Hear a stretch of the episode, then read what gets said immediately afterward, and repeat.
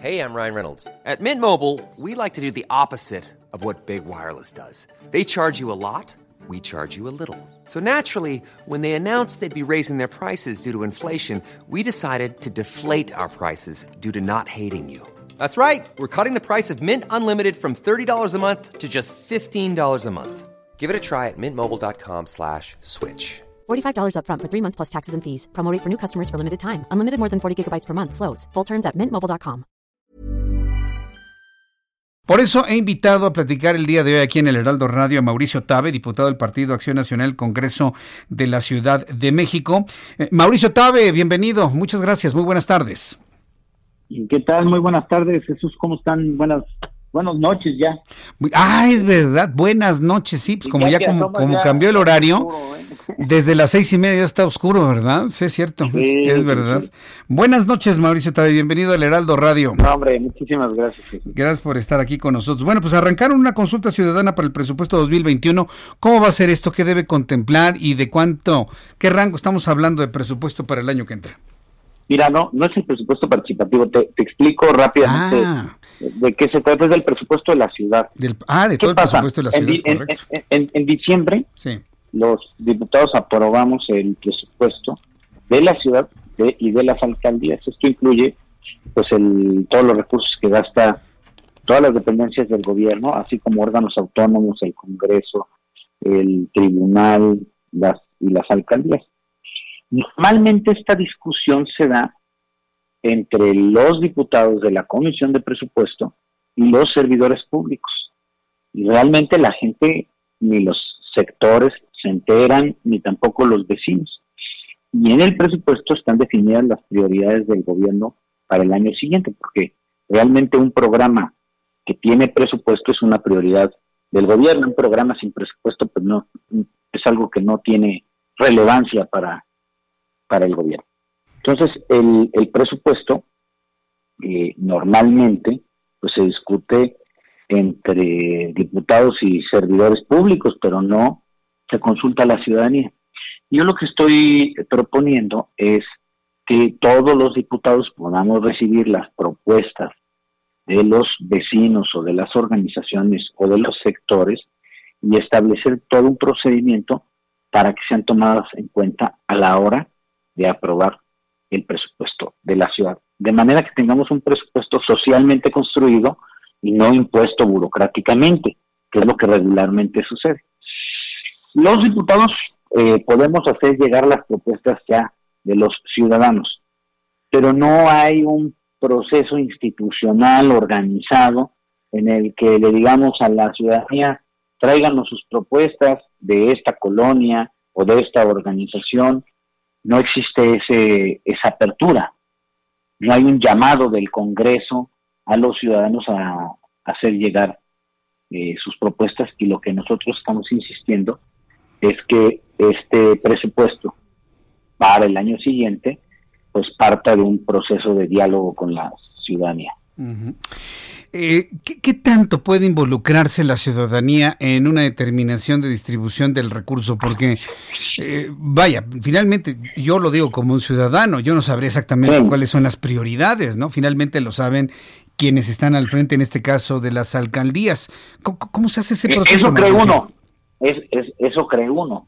Pero fíjate que es importante, por ejemplo, recoger las voces de los ciudadanos de las distintas colonias o las voces de las organizaciones civiles o, de los propios de las propias confederaciones, cámaras, para que sean incluidos en la agenda pública. ¿Cómo? Voy a ponerte un ejemplo muy concreto. A ver. En, en, una colonia eh, en donde, por ejemplo, padece de inundaciones y que año con año le dicen al gobierno resuelve el problema del drenaje y no los pelan, no les hacen caso. Mm. Bueno, pues nos hacen llegar la propuesta y nosotros podemos insistir en que haya obras de drenaje en esa colonia. El gobierno tiene muchísimas demandas. ¿Cómo le pone y cómo prioriza? Pues en función de la presión que tienen y de la visibilización de los problemas en la agenda pública, es decir, ¿qué tanto levantemos la voz?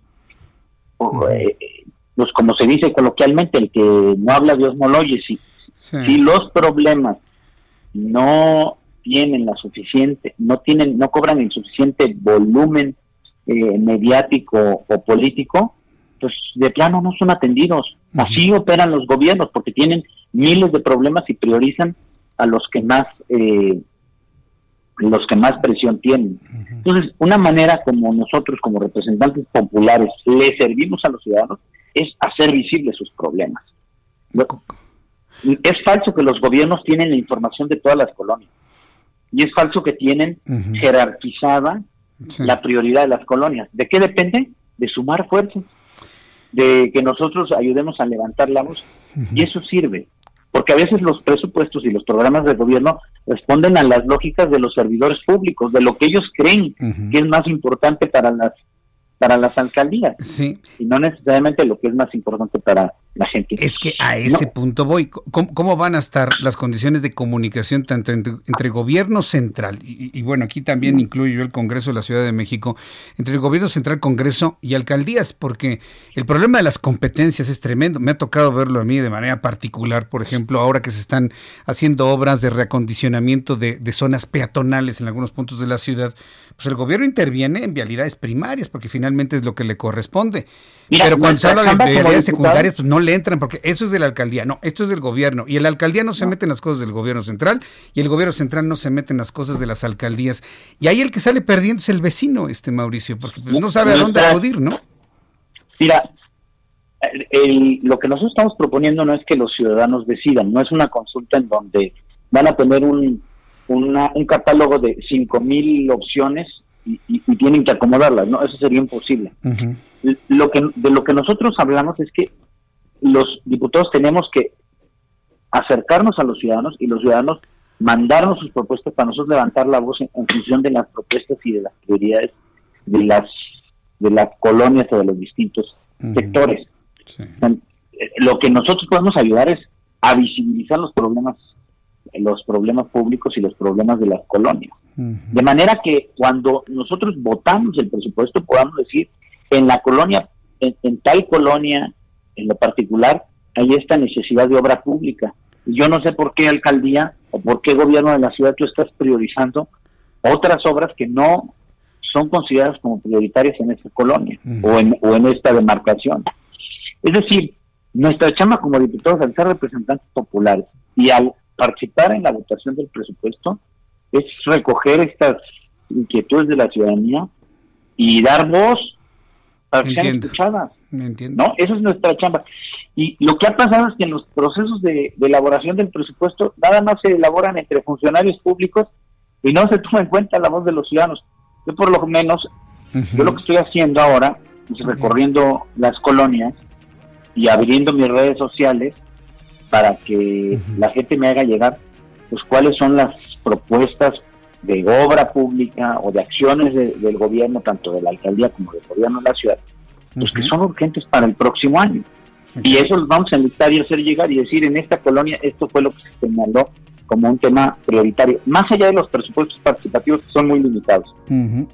Bien, pues Mauricio Tabe, me ha dado mucho gusto tener esta oportunidad de saludarte en esta entrevista. Estaremos muy atentos de ello y cuando una vez se termine ya esta consulta, pues la volvemos a platicar aquí en el Heraldo Radio. Fuerte abrazo, Mauricio Tabe. Te agradezco muchísimo el espacio. Muy buenas noches. Buenas noches. ACAST powers the world's best podcasts.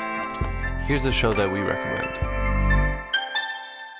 The Real Housewives is a guilty pleasure for most, but if you're looking to not feel guilty about that pleasure, tune in to Everything Iconic with me, Danny Pellegrino, where I break down all the messy moments and behind the scenes antics of Bravo's popular franchise. And on Everything Iconic, I also interview celebrity guests like Kelly Ripa, Kiki Palmer, Drew Barrymore, Cameron Diaz, and more about their guilty pleasures, their past work, and so much more. So if you're pop culture obsessed and find yourself watching way too much reality TV like me, tune in to Everything Iconic with Danny Pellegrino wherever you listen to podcasts. ACAST helps creators launch, grow, and monetize their podcasts everywhere. ACAST.com.